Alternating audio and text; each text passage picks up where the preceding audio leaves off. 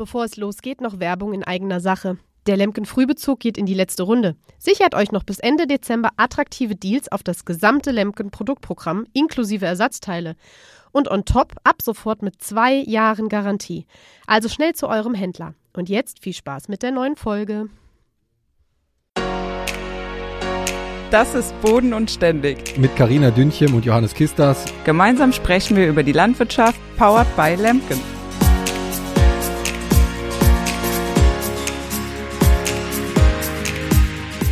Hallo und herzlich willkommen zu einer neuen Folge von Boden und Ständig äh, mit mir, Johannes, und mit Karina. Hi Karina, wie geht's dir? Hi Johannes, alles bestens, wie immer, positiv gestimmt. ja, das freut mich, dass wir mit positivem Elan in die neue Folge reingehen können. Und zwar habe ich ja heute mal eher eine Frage an dich, Karina, oder beziehungsweise ein Thema, was ja eher dich natürlich betrifft. Und zwar, wir haben jetzt schon so oft das Thema Saatgutvermehrung angeschnitten. Und äh, ist ja, sag ich mal, eins deiner, deiner Lieblingsthemen. Du, du beschäftigst dich halt das ganze Jahr über mit dem ganzen Thema und äh, ich denke, das ist auch für viele von unseren Zuhörern noch ein, äh, ein Punkt, wo viele vielleicht auch noch nicht so viel darüber Bescheid wissen, weil es ja doch auch sehr speziell ist. Zwar jeder in der Landwirtschaft, der sich irgendwie mit Getreide beschäftigt hat, äh, jedes Jahr im besten Fall einmal Saatgut in seiner Hand und äh, schüttet das auch in seine Sämaschine und äh, kann danach auch was ernten und äh, du bist ja dafür zuständig dass das ganze Saatgut auch in der Qualität, wie es äh, dann nachher benötigt wird, auch erzeugt wird. Und da würde ich einfach dich mal bitten, oder wäre schön, wenn wir da mal so ein bisschen den Jahresverlauf durchgehen können und gucken, äh, wie das alles so gemacht wird, Karina, wenn das für dich okay ist. Natürlich. Ja, es ist tatsächlich auch ein Thema, was bei Instagram zum Beispiel auch immer wieder sehr polarisiert, weil viele auch oft tatsächlich so sagen, so krass, das war uns gar nicht bewusst, dass da so viel Arbeit dahinter steckt, weil, ne, ja, man kauft das Saatgut, reißt die Tüte auf, äh, schmeißt es in die Sämaschine und das war's halt, ne? Und äh, ja, aber es steckt tatsächlich viel Arbeit dahinter, vor allen Dingen auch viel Handarbeit. Ähm, ja, wo fangen wir denn da am besten an? Fangen ich würde sagen, einfach äh, nach der Ernte ist vor der Ernte. Genau. Wenn ihr jetzt mal gesagt. so den Jahresverlauf durchgehen, äh, am besten dann ja bei der Stoppelbearbeitung. Genau. Oder? Also bei der Stoppelbearbeitung ist bei uns ja super wichtig, dass wir ähm, so viel wie möglich nach der Ernte eben, was der Mähdrescher verloren hat, zum Auflaufen bekommen. Ähm, ja, dass wir halt einfach äh, wie nicht wie andere nur ein, zweimal, sondern je nachdem drei, vier, fünfmal, je nach Bedingungen halt einfach äh, flach immer wieder drüber fahren und halt äh, ja so versuchen, den äh, Fremdbesatz so gering wie möglich zu halten. Kommt natürlich auch immer darauf an, ähm, welche Kultur jetzt dann im Anschluss kommt, aber ähm, ja, in der Regel ist das so. Wir haben jetzt dieses Jahr zum Beispiel auch die Erfahrung damit gemacht, dass äh, ähm, in einem Schlag, wo letztes Jahr Raps drin war, ähm, in einem Weizenschlag dann Gerste von vor, die muss von vor zwei Jahren gewesen sein, dann wieder mit hochgekommen ist, weil wir da vielleicht dann in der Stoppelbearbeitung dann nicht so hinterher waren, äh, ne? so nach dem Motto war ja nur Raps, äh, ja. dann äh, brauchen wir jetzt äh, da nicht so oft mehr drüber zu fahren. Ja, aber da sieht man dann eben dann doch, dass die Körner noch ein bisschen länger im Boden äh, überleben dann ne? und ähm, haben ja auch nach dem Raps äh, vor allen Dingen auch nicht geflügt. Mhm. Das Thema ist ja bei uns auch immer oder ist ja auch immer großes Thema, wo ich auch oft äh, angegriffen werde, hatten wir auch schon mal, dass ja. wir halt eben flügen. Ne? Aber mir bleibt gar nichts anderes übrig, weil ich kann noch so viel Stoppelbearbeitung machen und noch so viel zum Auflaufen bringen. Im Endeffekt kommt immer noch was durch und deswegen ja. flügen wir eben die Flächen vorher, äh, bevor sie dann eben neu eingesät werden und ja. Einfach damit der nach dem Flügen dann quasi der reine Tisch dann oben genau, ist. Genau, ja. Das Saatgut natürlich, genau. ja, aber wie gesagt, gebe ich dir recht, das ist natürlich eine sichere Variante, dass man ja. möglichst wenig äh, Samenpotenzial in dem Saathorizont hat. Das ja. liegt dann wahrscheinlich ein bisschen tiefer, kommt dann dementsprechend auch versetzt oder so und das macht euch ja nachher wahrscheinlich auch genau. noch die Arbeit leichter im Jahresverlauf. Im, Best, Im besten Fall, ja. ja, kommt natürlich auch immer auf die Jahre an. Also wir hatten auch schon Jahre, muss ich gerade überlegen, ich glaube, das war vor zwei Jahren oder so. Da war es so trocken, auch nach der Ernte noch. Da haben wir einfach überhaupt keinen Niederschlag gehabt. Da hatten wir natürlich dann auch ein Riesenproblem, überhaupt mal was äh, mit Stoppelbearbeitung zum Auflaufen, weil einfach ne, kein Körnchen gekeimt hat, weil überhaupt gar keine Feuchtigkeit da war ähm, wo wir uns dann eben auch entschieden haben, zum Beispiel dann eben mal Gerste auf Gerste zu machen, was wir sonst nie tun. Ähm, aber weil wir dann auch da gestanden haben und echt überlegt haben, ne, was machen wir jetzt? Und wenn dann nächstes Jahr so viel durchkommt, ähm, dann ja, werden wir nicht mehr her über den Fremdbesatz und haben uns so äh, entschieden, Jetzt kommt natürlich ja ab diesem Jahr dann auch eben die Politik wieder ins Spiel. Also bei mir hat auch äh, letztens noch ein Bekannter, der auch einen äh, großen Saatgutvermehrungsbetrieb hat, äh, angefragt, wie wir das in Zukunft machen, äh, weil ja zum Beispiel auch kein Stoppelweizen mehr äh, jetzt erlaubt ist. Ne? Und äh, die großen Saatgutvermehrer, sage ich mal, ne, die da einfach ein paar paar tausend Hektar machen, die laufen natürlich nicht mehr zu Fuß durch die Fläche und rupfen den Fremdbesatz raus. Die machen das natürlich oft dann so, ne, dann, dass in einem Jahr da eben Konsumweizen oder irgendwie ist und im nächsten Jahr dann eben Vermehrungsfläche, ähm, um das äh, ja zu deckeln. Aber das ist ja jetzt auch nicht mehr möglich und äh, ich glaube, da wird es dann auch noch das ein oder andere Problem geben. Aber dann wäre es quasi so, wenn ich das jetzt verstehe, dass ähm, dann quasi der Konsumweizen würde dann ja in den äh, Vermehrungsweizen reinwachsen, wenn noch was aufläuft, aber das ist kein Problem oder kann man, sind die Unterschiede in der Vegetation, Vegetation dann so groß, dass man die auch unterscheiden kann und rauspflückt oder ist das dann einfach bei der Ernte egal? Das, das kommt ja, das kommt ja drauf an, sag ich mal, auch was es für ein Weizen ist, aber die machen dann meistens ja auch die Sorten gleich, ne? So, also mhm. ne, so, ja. ich sag mal, um ein Beispiel zu nennen, Grannenweizen äh, rein, äh, meinetwegen am Bello und den machen sie dann nächstes so, Jahr in der Vermehrung ja. halt, ne?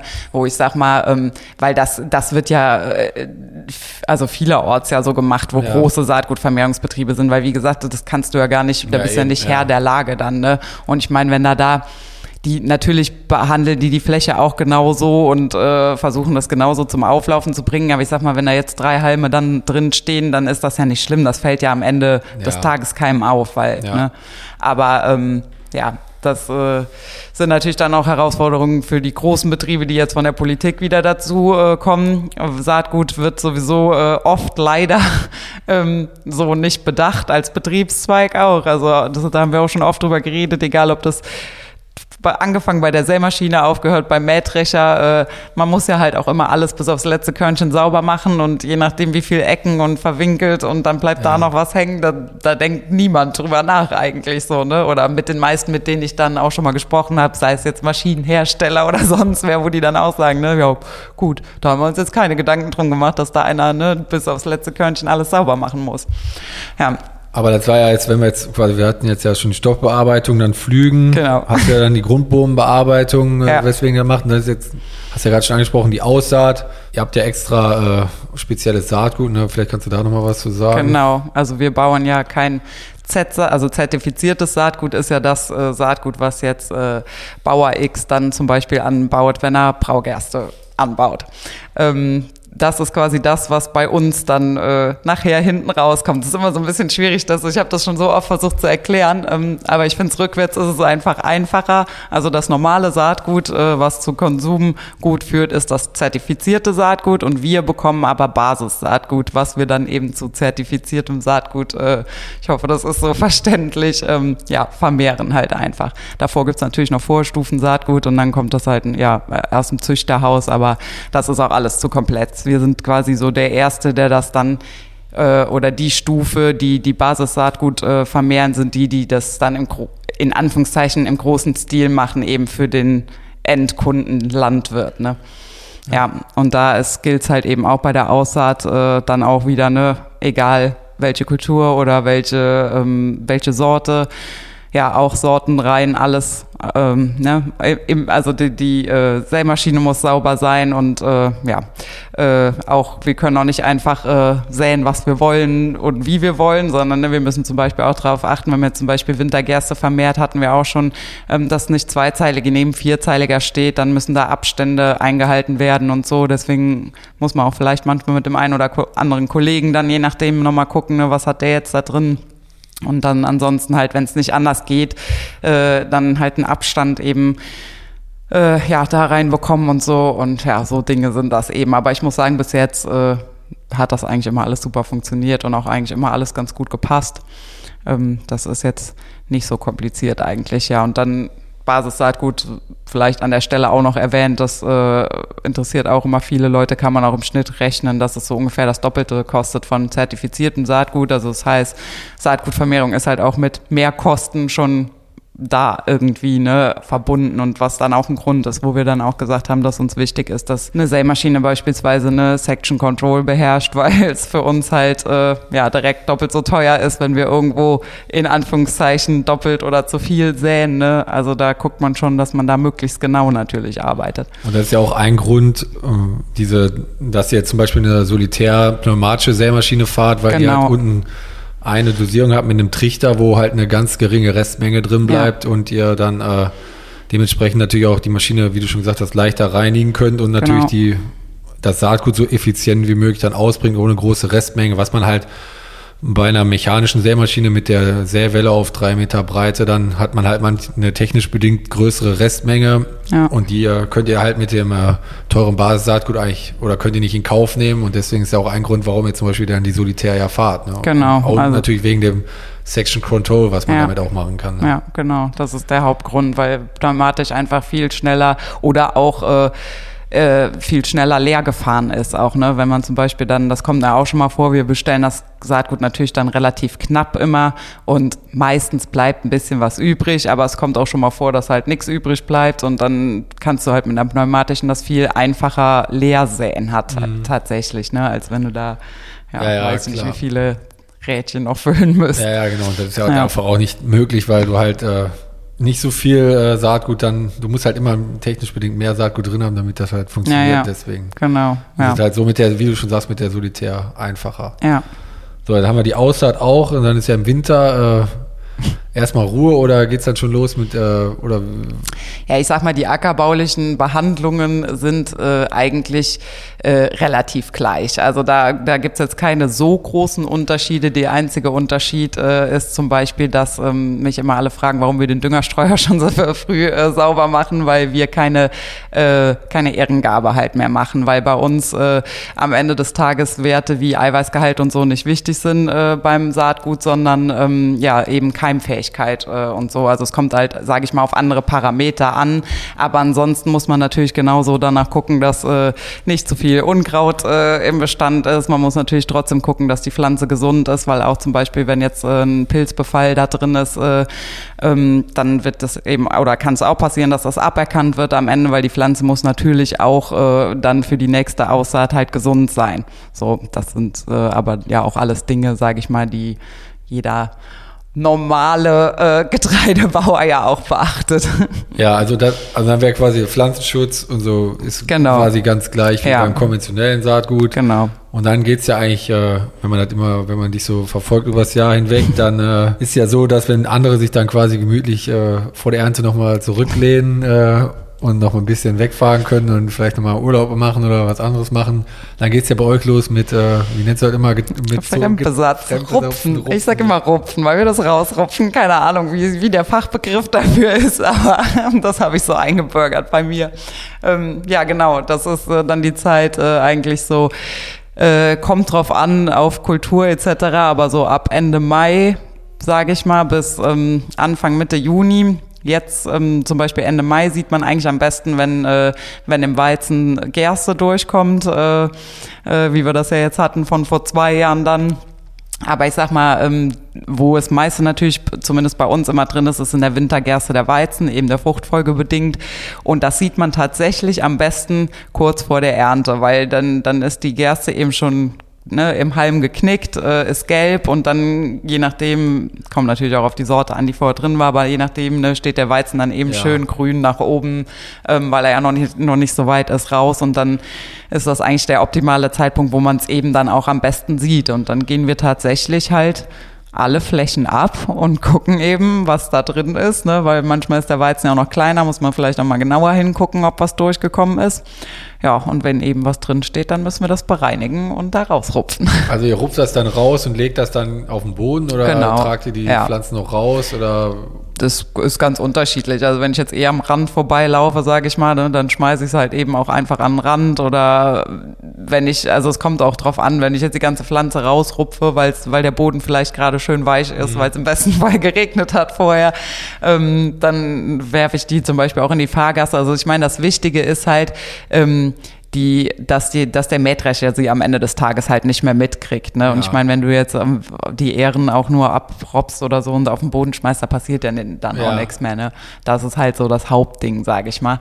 Ähm, ja, und dann warten wir auf die erste Prüfung quasi, die dann ja stattfindet. Ja, dann, wenn wir dann alles bereinigt haben, hoffentlich, äh, dann kommen die äh, Prüfer dann für die Feldbestandsprüfung. Das ist dann auch kurz vor der Ernte, oder? Genau, die kommen bei uns meistens zweimal.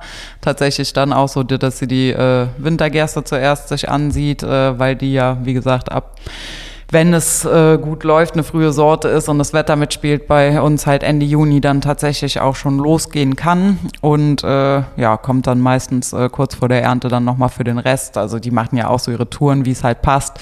Dann für ähm, ja, Winterweizen machen wir noch Tritikale, ähm, Sommergerste und Sommerhafer, genau. Und äh, ja, dann Aber die, wenn ich jetzt mal unterbreche, die Ja. geht dann auch durch den Bestand durch Genau. und äh, guckt dann einfach, das ist ja dann wirklich, also zufällig, sag ich mal, wenn die gerade in der Ecke ist, wo die jetzt fünf Pflänzchen noch findet von der falschen Sorte, dann hat man da Pech gehabt. Und dann darf man dann sagen, hier, aber, das ist jetzt hier falsch, wir haben, oder wie läuft das, Das, so? kommt, das kommt drauf an. Also ich fahre mit der halt alle Flächen ab. Die Flächen sind ja alle vorher auch angemeldet, was Vermehrungsflächen sind. Das ist natürlich auch ein riesen, natürlich wie überall ein riesen bürokratischer Aufwand hinten dran. Dann kriegst du ja Feldrandschilder auch zugeschickt. Also du musst die ja auch ähm, beziffern, die Flächen, ne? wie groß, welche Sorte, wer ist der Vermehrer, VO-Firma, also äh, Vermehrungsorganisationsfirma und so weiter. Da steht ja alles drauf, vom Züchter bis. Und ähm, genau, und dann fahre ich mit der die Flächen ab und die ähm, geht dann natürlich logischerweise stichprobenartig durch die Felder durch, aber die wissen ja auch schon so, ähm, wo die Ecken sind, wo was sein könnte, sage ich mal, ist halt oft ja auch am Vorgewende, ne? Oder wo dann eben die letzte Flugfurche war, Spur oder kein, also es sind immer so Ecken, da gucken die natürlich genau hin. Dann gehen die meistens halt auch einmal so quer da durch, äh, hocken sich immer mal so hin und gucken so über den Bestand drüber, dann sieht man das halt am besten. Und dann kommt's drauf an. Also wenn die jetzt, äh, sag ich mal, da äh, in der Gerste noch weiß ich nicht, zwei Halme Weizen findet, dann notiert die das, also weil ja auch sowieso alles ganz genau mit Vorfrucht und so ähm, notiert wird, äh, aber dann wird das jetzt nicht direkt aberkannt, Ja. dann, dann ro robbt die das auch raus und dann ist gut, ne, so. Ähm, aber es gibt äh, zum Beispiel ähm, auch ein bisschen strengere Regeln beim Hafer beispielsweise, wenn die einen Flughafer findet, also wir müssen Flughafer tatsächlich da als, äh, ich sag mal in Anführungszeichen, Unkraut rausrupfen, ähm, wo ich immer sage, ist die Königsdisziplin, wenn die einen da drin findet, dann ist der ganze Schlag aberkannt. Ne? Also das äh, ist dann halt so.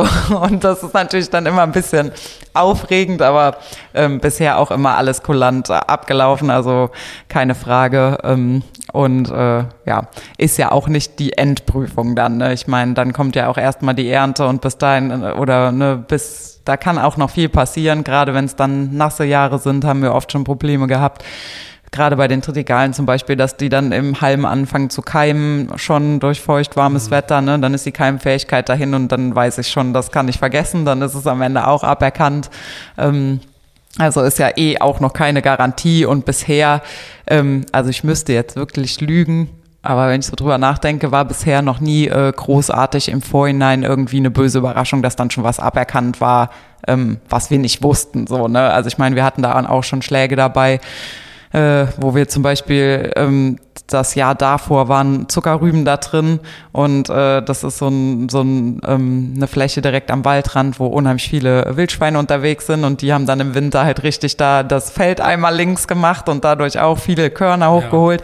Da war nachher so viel Durchwuchs, dass wir freiwillig gesagt haben, okay, wir ergeben uns, äh, da können wir nichts mehr bereinigen, da ist so viel hochgekommen. Ne?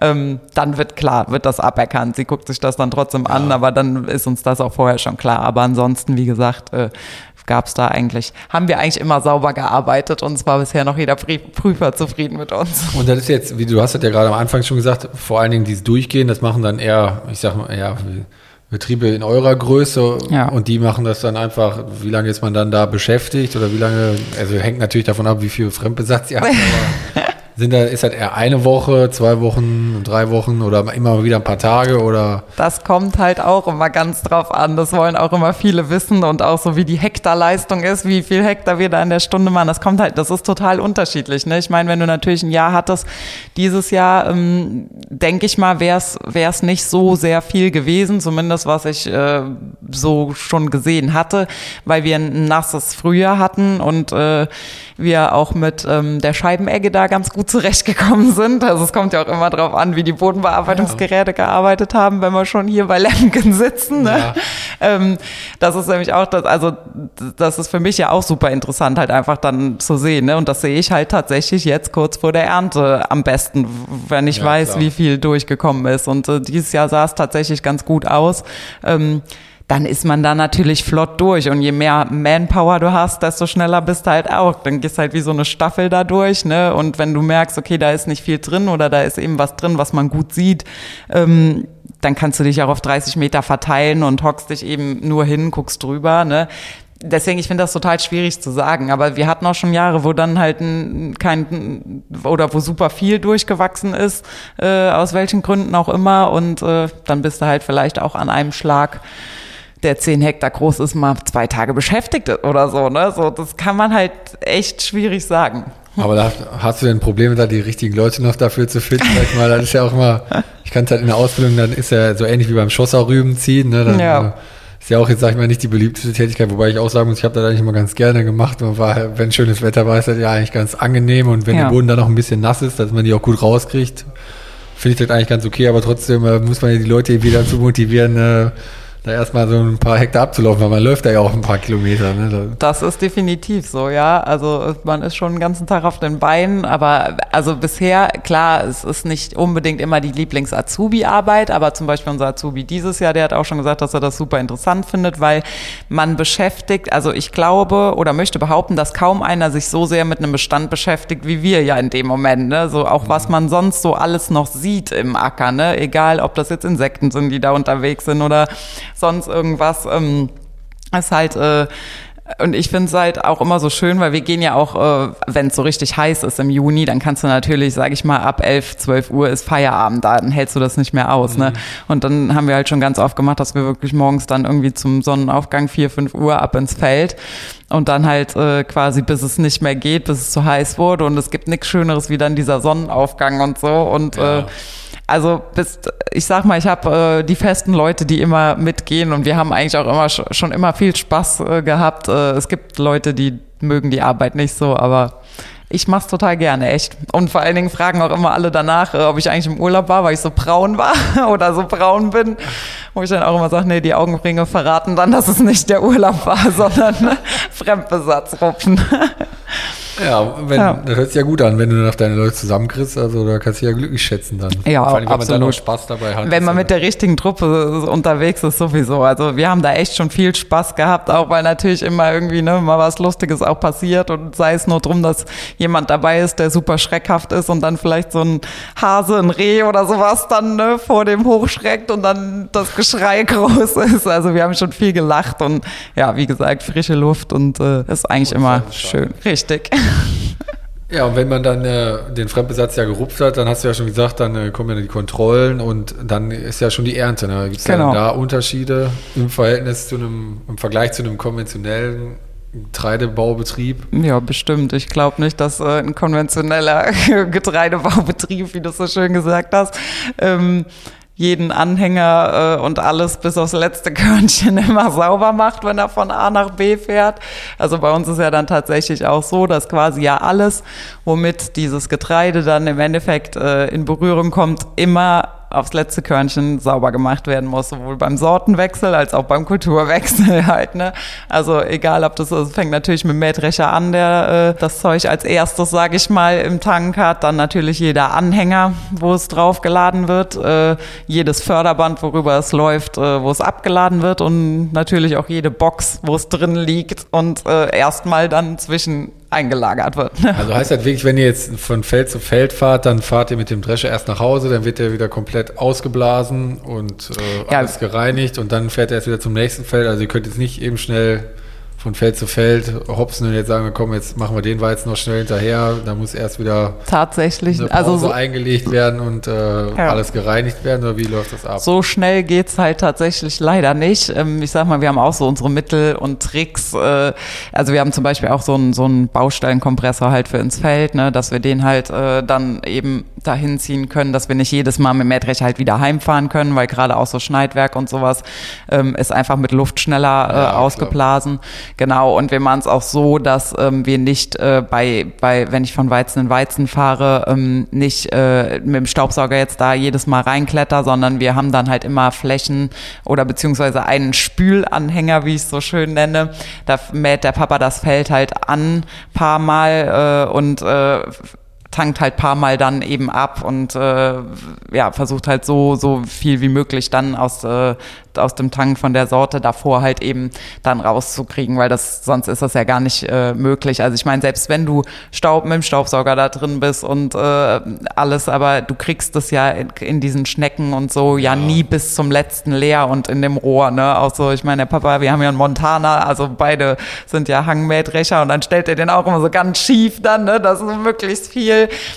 Aber bis aufs letzte Körnchen ist ja fast nicht möglich. Und dann ist das halt die einzige Möglichkeit, sage ich mal, da halt immer wieder zu spülen. Dann fährt er halt paar Meter und dann wieder direkt wieder auf den Anhänger, wieder paar Meter, halt um es so rein wie möglich zu bekommen. Aber ansonsten saugt ihr tatsächlich mit Staubsauger den Ja. Von innen aus?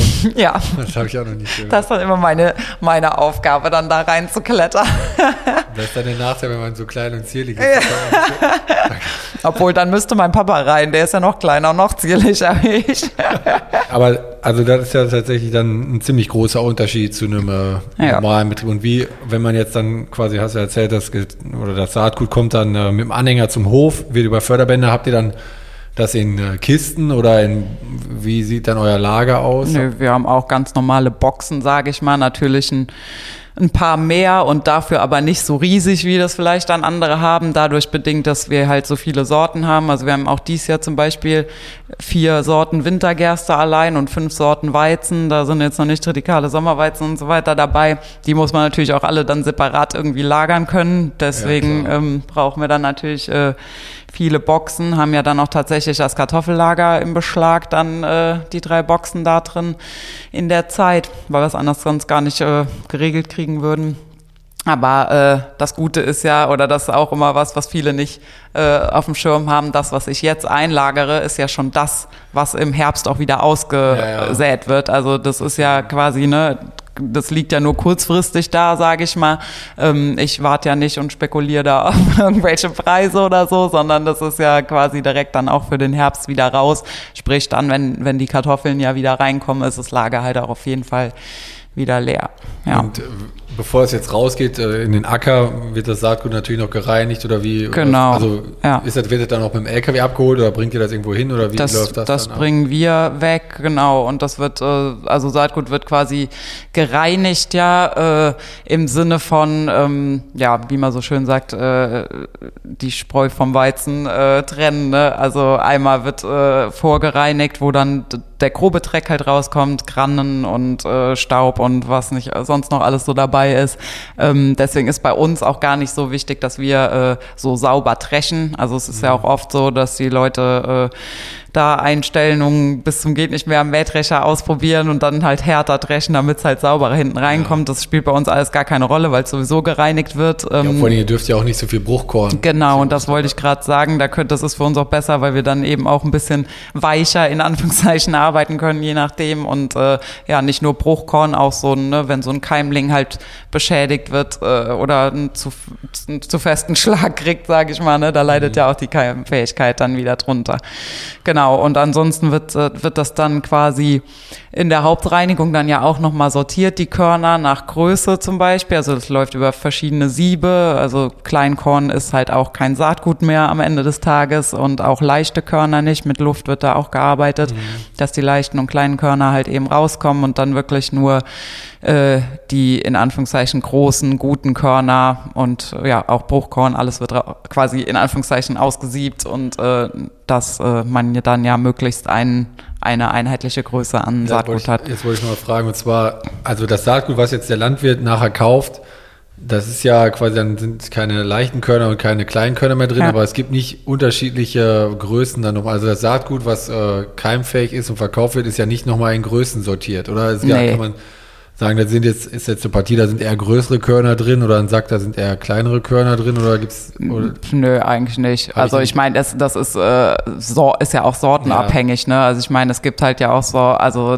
weiß ich nicht, wir hatten schon Weizen, der äh, super große Körner halt hatte im Gesamten und aber auch schon Sorten, die haben halt von, von Haus aus in Anführungszeichen schon kleine Körner und ich meine, das ist natürlich schon etwas unterschiedlich, äh, aber durch dieses Aussieben, sage ich mal, äh, ähm, ja, das ist ja auch quasi alles dann immer vorgegeben. Also das wird auch jedes Jahr dann äh, erstmal wieder geklärt, äh, so nach dem Motto, ne, wie werden die gesiebt, mit welcher Siebgröße äh, und so weiter, ähm, weil das halt ganz unterschiedlich ist und tatsächlich auch teilweise Sorten unterschiedlich ist, weil, ja, wie gesagt, der eine Weizen größere Körner hat, der andere kleine.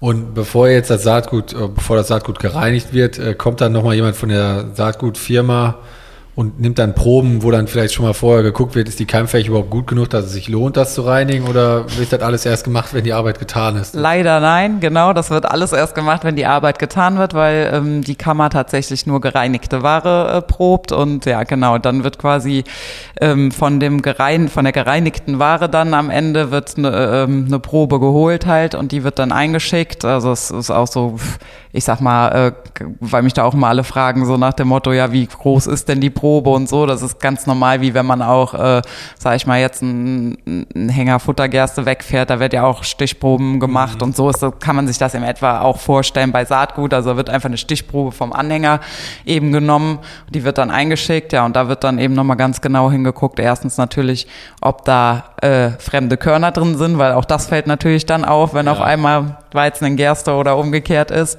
Äh, oder äh, ja, genau, und dann werden die halt eben dann auf ihre Keimfähigkeit dann überprüft, dann im Labor und dann kriegt man meistens so, ja, ich sag mal, zehn Tage bis zwei Wochen später, bis dann mal alle Bescheide gedruckt und verteilt sind, dann Bescheid, ob es dann ja anerkannt ist oder nicht. Aber das ist dann jetzt nochmal für mein Verständnis. Du hast dann das Getreide gereinigt im Anhänger, Mhm.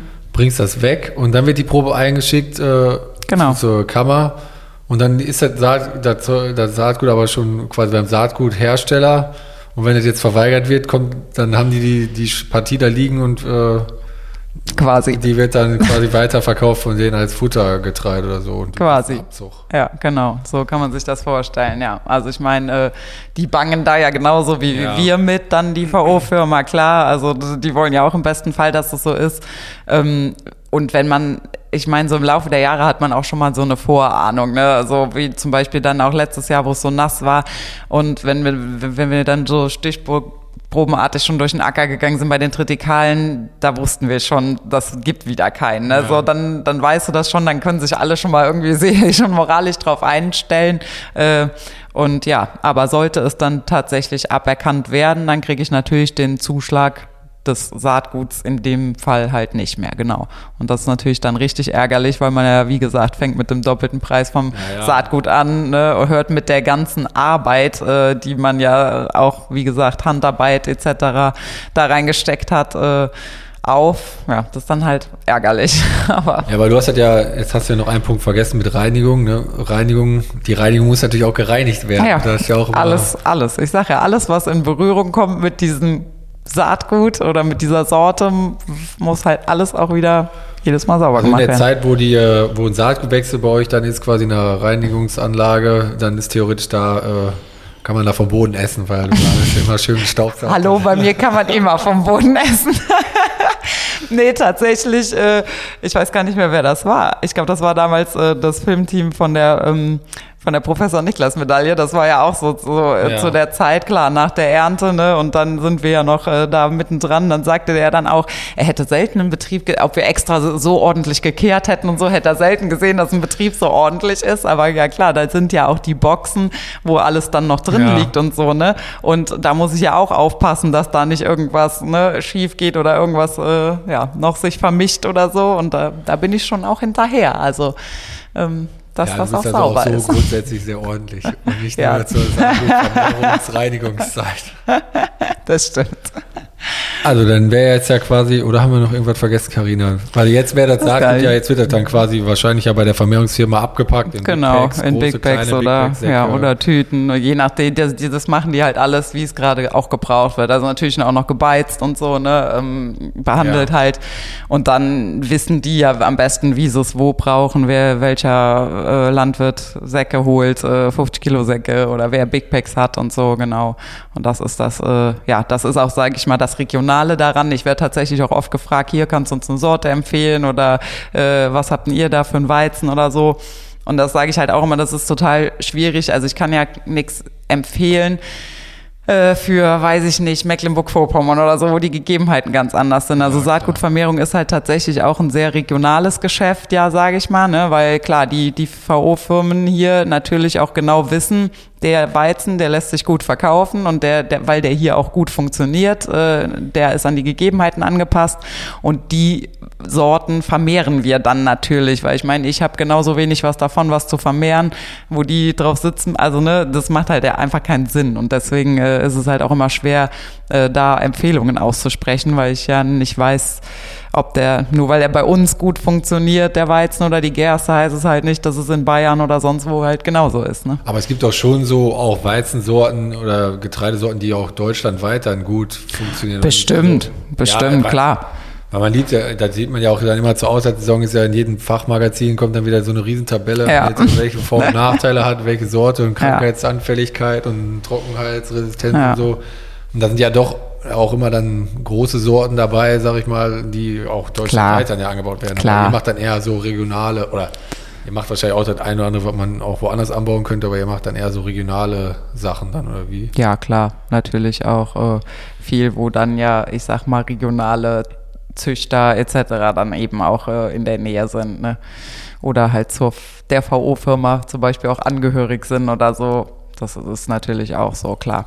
Und es, ich finde es halt auch immer schwierig zu sagen, äh, ähm, wir haben tatsächlich auch selten Sorten ähm, jahrelang. Also es sind wenig Sorten. Also wir haben zum Beispiel einen Grannenweizen, den wir schon seit Jahren vermehren, weil, er- weil er aber auch einfach gut ist und ich glaube, der läuft auch so mit am besten. Und Grannenweizen ist ja jetzt auch nicht so was Gängiges, wo es Ja. jetzt 700.000 Sorten gibt. Aber ähm, äh, ansonsten ist es bei uns echt so, dass wir fast jedes Jahr also mindestens ein, zwei neue Sorten halt auch mit drin haben. Und ich finde das halt auch immer so schwer zu sagen, dann, wenn ich jetzt den Weizen nur ein Jahr hatte, boah, es war ein Top-Weizen. Ja. Ja. wie waren denn aber auch wieder die Bedingungen in dem Jahr oder auch nicht, ne? Der Weizen, der war gar nichts, ja, wir hatten aber auch keinen Regen, ja gut, dann kann, also ne, das ist halt auch schwierig dann zu sagen. Deswegen nehme ich mich da halt immer zurück. Natürlich gibt es, äh, gibt es auch Dinge, die ich empfehlen kann oder wo ich auch, wir hatten auch schon Sorten, wo ich direkt gesagt habe, du liebe Güte, auf gar keinen Fall, nie wieder, so nach dem Motto, ne? Ähm, klar gibt's das auch immer mal wieder, so Ausreißer dann, aber ja, wie gesagt, ich will mich da auch nicht zu weit aus dem Fenster lehnen und dann da jetzt irgendwelche Sor Sorten äh, in den Himmel jubeln äh, und dann wird's nix, ne?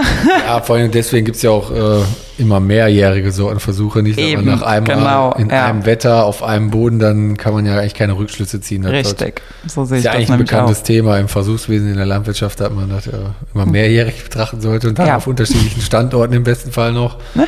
Aber jetzt ist mir dann, wo du gerade erzählst, ist mir noch eine Frage eingefallen. Gibt's denn da Unterschiede beim Ertrag zwischen Basis und äh, Z-Saatgut? Also, dass man sagt, irgendwie Basis-Saatgut hat grundsätzlich weniger Ertrag als nachher das Z-Saatgut oder ist das einfach, ist eigentlich gleich? Nö, das, das noch nicht mal so. Ich sag mal so, äh, für mich ist halt immer der Ertrag die gereinigte Ware im Prinzip, ne? Weil, weil für mich natürlich das raus, also ich meine, ich sag mal, ich kann zehn Tonnen ernten, aber wenn nachher nur, nur acht Tonnen gereinigte Ware sind oder hab acht Tonnen geerntet und nur sechs sind gereinigte Ware oder so, ne? Ähm, dann ist das für mich halt ja auch ein Unterschied, ne? So, dann hat der Weizen ja die Tonnage gebracht, aber halt eben der Rest ist kein kein äh, kein Saatgut dann. Das ist das einzige, sage ich mal, was so differenziert dann zu betrachten ist, ne? Also dann sind wir jetzt quasi einmal den Jahresverlauf durchgegangen quasi. Wir sind jetzt, wir haben ja dann wieder Ich glaube schon. den Verkauf haben wir dann noch besprochen, in welchen Ja. Packungsgrößen auch immer. Aber dann äh, sind. Und wenn natürlich jetzt noch Fragen sind von, den, von euch als Zuhörern, dann könnt ihr die natürlich gerne Karina schicken. Oder du hast Genau. ja auch die eine oder andere Story da noch bei dir. Genau, habe auch das Instagram. ein oder andere Highlight oder so, wo ich schon mal was erklärt habe. Genau, da kann man auch auf jeden Fall nochmal nachhören. Ja, ansonsten würde ich sagen, Karina, vielen Dank für deine interessanten Ausführungen zum Thema Saatgutvermehrung und äh, ja, vielen Dank dir an die Zuhörer fürs Zuhören. Äh, Wenn es euch gefallen hat, könnt ihr uns ja mal eine gute Bewertung dalassen bei Spotify oder Apple Podcasts oder wo auch immer ihr den Podcast hört. Und wir sind natürlich immer dankbar für jedes Feedback, egal ob positiv oder negativ. Am liebsten natürlich nur positives Feedback. Aber von Negativen kann man auch lernen. ne? Ja, genau. Und äh, ja, vielen Dank fürs Zuhören und das äh, letzte Wort hat äh, Carina. Ganz was Neues.